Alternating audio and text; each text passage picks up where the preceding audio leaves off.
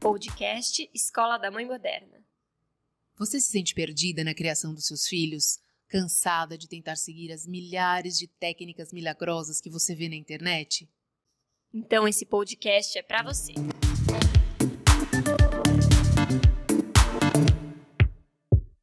Olá, Mãe Moderna. Hoje nós temos um convidado muito especial para o nosso podcast, que é um pai moderno.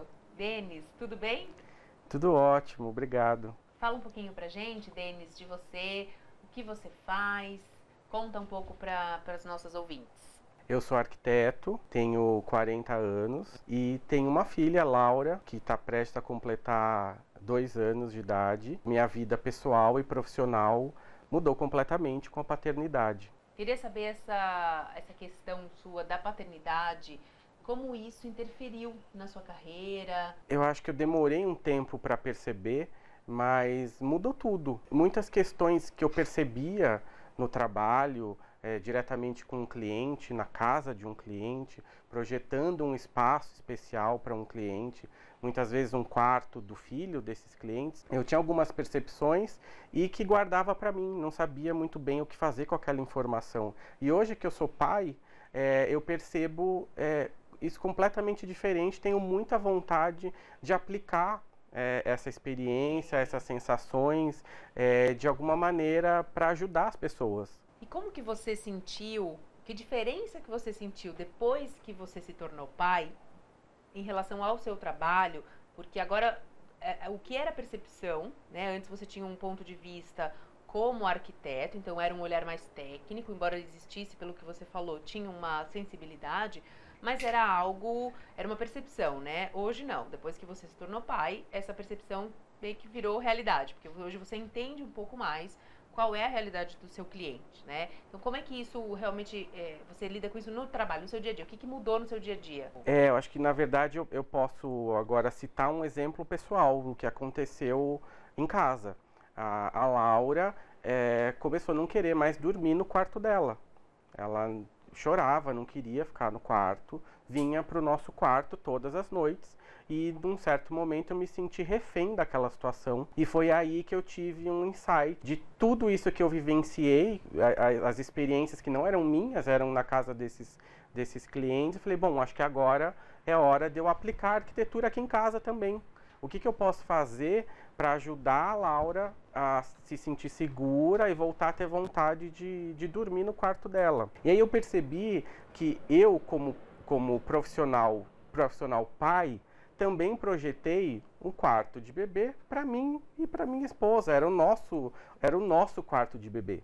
A Laura quase que era um objeto ali dentro né? Baseado no Era um objeto sua... muito amado, mas era baseado nos nossos desejos, nas nossas vontades nos nossos Vocês sonhos.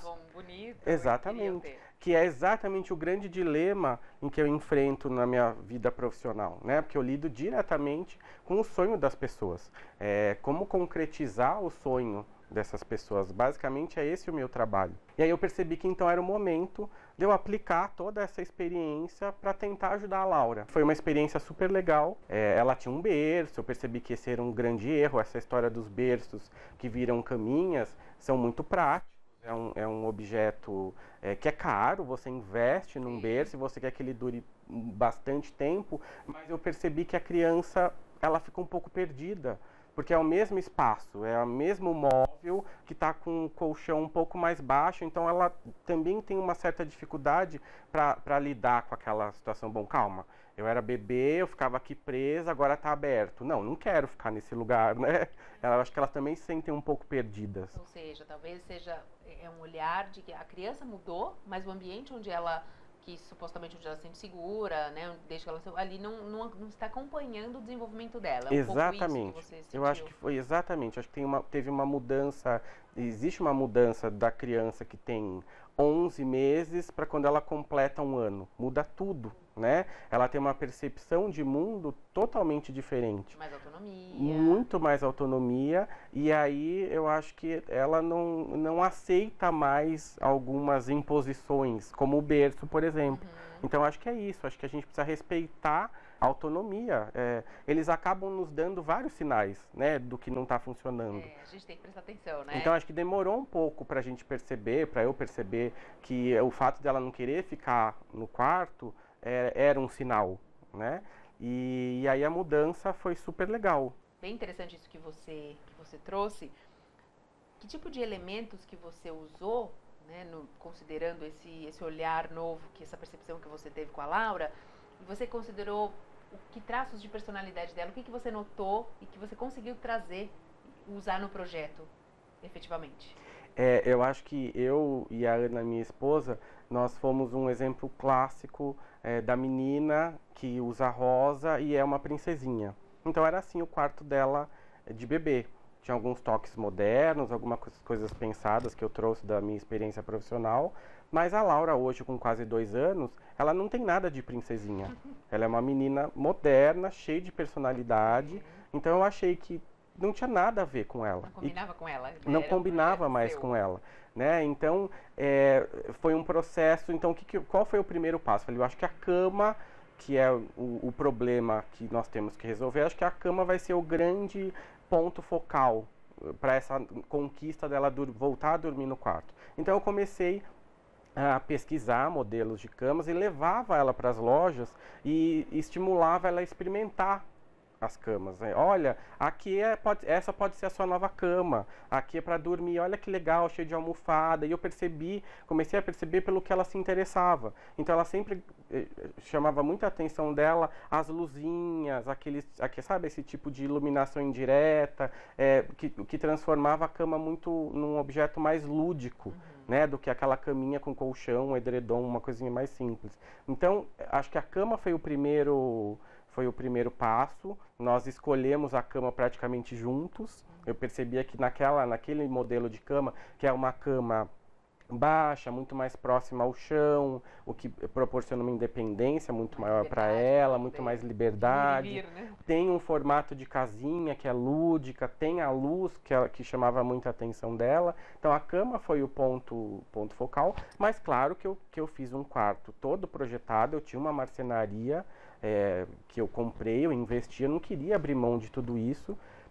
Então eu, eu, transformei aquele estilo princesinha usando as mesmas peças. Então eu transferi a mesma marcenaria, mas a pintura cor-de-rosa com boisserri, que é um elemento clássico, né, romântico. romântico, eu transformei numa pintura geométrica.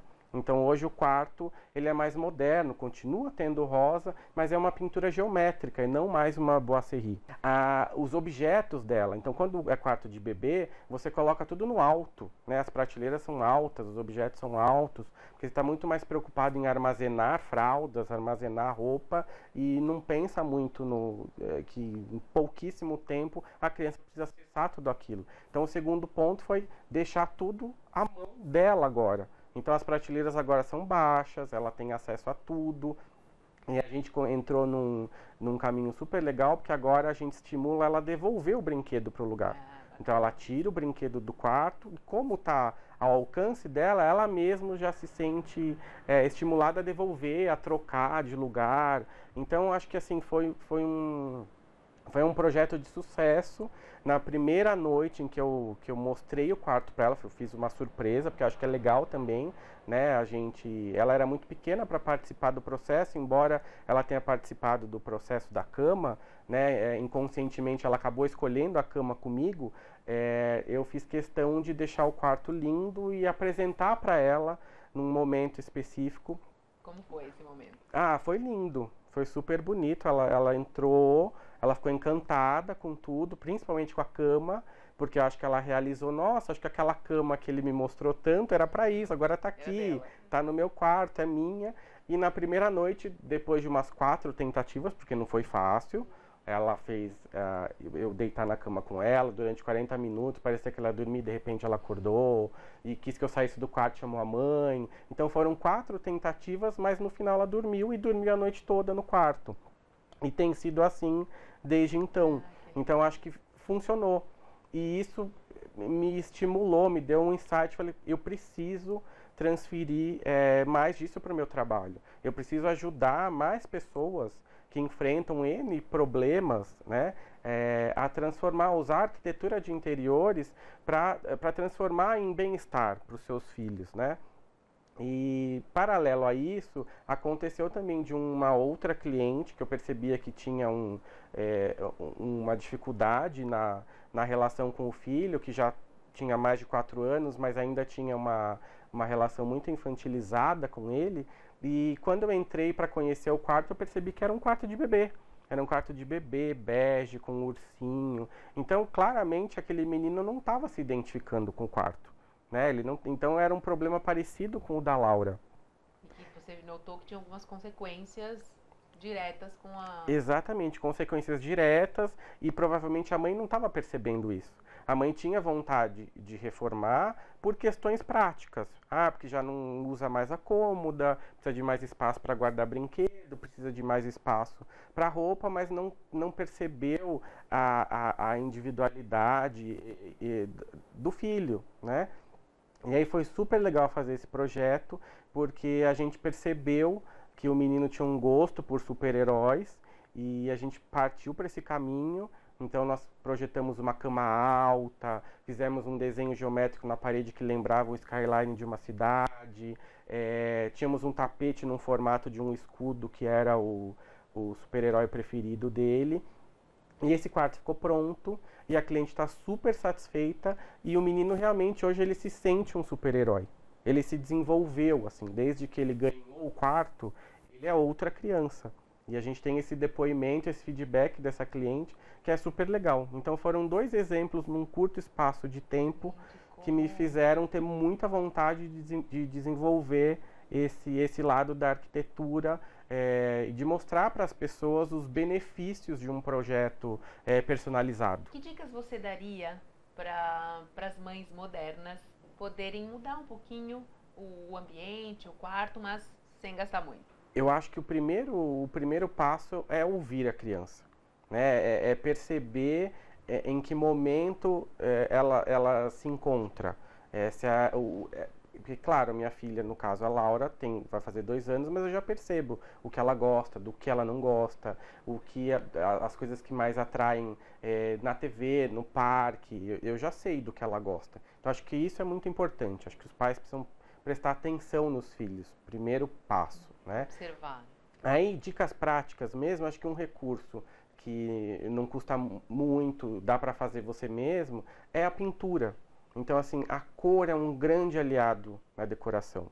É, a cor pode, é, tanto que a cor é usada é, para estimular o consumo, para estimular a alimentação, enfim. E acho que no quarto, acho que isso tem a ver também. Então, de repente, se você tem um filho é, mais calmo, acho que vale investir dentro de uma paleta é, que você acha que vai agradar, numa cor mais estimulante, ou se o seu filho é mais agitado, de repente uma cor mais calma. Então, acho que pintar uma parede ou criar um elemento é, geométrico, acho que muda a cara do quarto e, e não custa muito.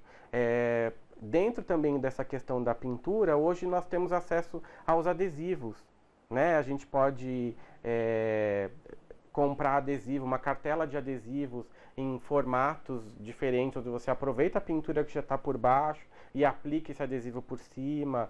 É, de repente, o, o, seu filho já demonstrou gosto por algum super-herói ou por algum personagem. Existem é, adesivos temáticos que acho que é, podem mudar completamente a decoração de um quarto. Acho que outra dica, é, e que acho super importante, principalmente né, nessa, nessa fase onde a minha filha se encontra agora, é você tem num quarto de bebê um, normalmente um berço, uma cômoda e uma poltrona de amamentação.